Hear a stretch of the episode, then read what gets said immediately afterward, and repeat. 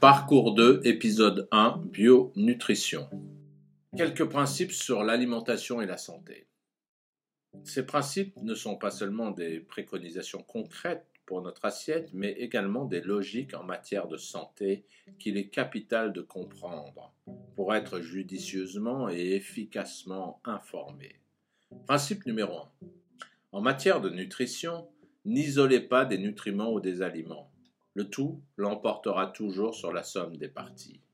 À chaque fois que nous mangeons, nous introduisons un package de nutriments dans notre corps.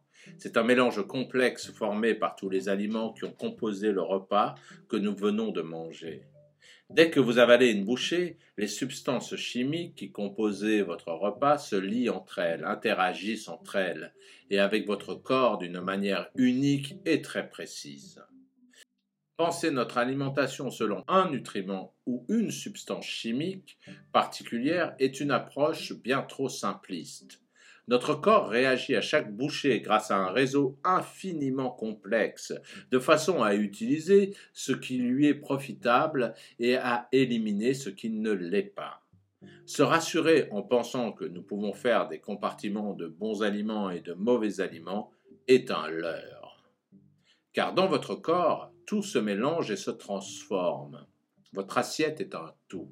Si votre assiette est mitigée par des aliments nutritifs, mais également avec des aliments que vous savez nocifs, que vous ne digérez pas correctement, que vous savez acides, vous aurez alors des résultats pour votre santé mitigés. Principe numéro 3 il n'existe pratiquement aucun aliment végétal qui ne fournisse pas les mêmes nutriments, même en mieux, que ceux fournis par les aliments d'origine animale. Cette question peut être perçue comme sensible ou dogmatique, mais à la lumière des études, il est tout à fait correct d'affirmer que la consommation de chair animale est très différente sur le plan nutritionnel que la consommation de végétaux. Pourquoi?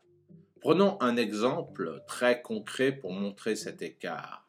Le tableau ci-dessous présente une comparaison en matière de nutriments pour deux groupes d'aliments donnés à part égale, 500 calories. D'un côté, un groupe d'aliments d'origine animale, du bœuf, du porc, du poulet et du lait entier, et de l'autre, un groupe d'aliments d'origine végétale, tomates, épinards, haricots, petits pois et pommes de terre. Nous ne parlons pas d'aliments exotiques ou atypiques, mais de produits très accessibles et très courants. Prenez le temps de comparer chaque ligne. Ce tableau nous montre à quel point les différences nutritionnelles sont grandes entre les aliments d'origine animale et les aliments d'origine végétale. Les aliments d'origine végétale renferment bien plus de vitamines, de fibres et de minéraux que les aliments d'origine animale. Ces derniers sont même presque complètement privés de ces nutriments. Par contre, ils renferment beaucoup plus de cholestérol et de graisse là où le bas blesse. En matière de protéines, les deux catégories d'aliments sont ex légèrement plus pour les animaux ce qui permettra, encore une fois, de dissiper le faux débat des carences en protéines si vous réduisez ou arrêtez votre consommation de viande.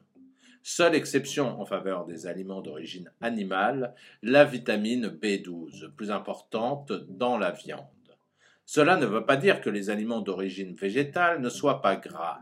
C'est au niveau de la qualité que réside la différence. Par exemple, des aliments comme les amandes ou les graines de sésame sont très gras et pleines de protéines, alors qu'un produit dérivé des animaux, comme le lait écrémé, a très peu de graisse. Mais si on regarde de près, les graisses et les protéines végétales sont bien meilleures pour la santé et en plus elles sont toujours accompagnées de ce superbe package de cadeaux, nutriments antioxydants, fibres, de quoi bien digérer, bien assimiler et en plus continuer à investir dans votre capital santé à long terme. Comprendre ce principe, cela change radicalement notre perception de l'alimentation, d'autant plus en Occident où la viande et ses produits dérivés ont une place centrale, statut qui n'est ni logique pour notre santé ni mérité. Mais au même temps, ce principe vous ouvre des portes inouïes.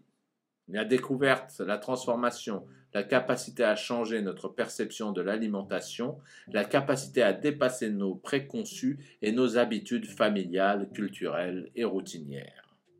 Principe numéro 8, une bonne alimentation génère la santé partout, mentale comme physique, car tout est interconnecté. Dans les recherches qu'ils ont menées sur des rats, ils ont constaté que les rats nourris avec des aliments à faible teneur en protéines étaient épargnés par le cancer, mais en plus, qu'ils avaient deux fois moins de cholestérol, plus d'énergie et qu'ils faisaient spontanément deux fois plus d'exercice physique que les rats nourris avec des aliments très protéinés. Cette alimentation vous rendra plus léger mais également plus énergique. Et si l'activité physique est facilitée et accentuée par cette nouvelle sensation, elle générera tous les bienfaits mentaux qu'on lui connaît. Bonne humeur, meilleure concentration, confiance en hausse et motivation générale. Enfin, cerise sur le gâteau, en mangeant ce qui est positif pour notre santé, nous contribuons également à la santé de la planète. Les aliments d'origine végétale demandent énormément moins d'eau, moins de terre, moins de ressources et génèrent beaucoup moins de pollution pour notre planète. Parole d'expert. Bien manger, huit principes issus de 40 ans d'études, rapport Campbell.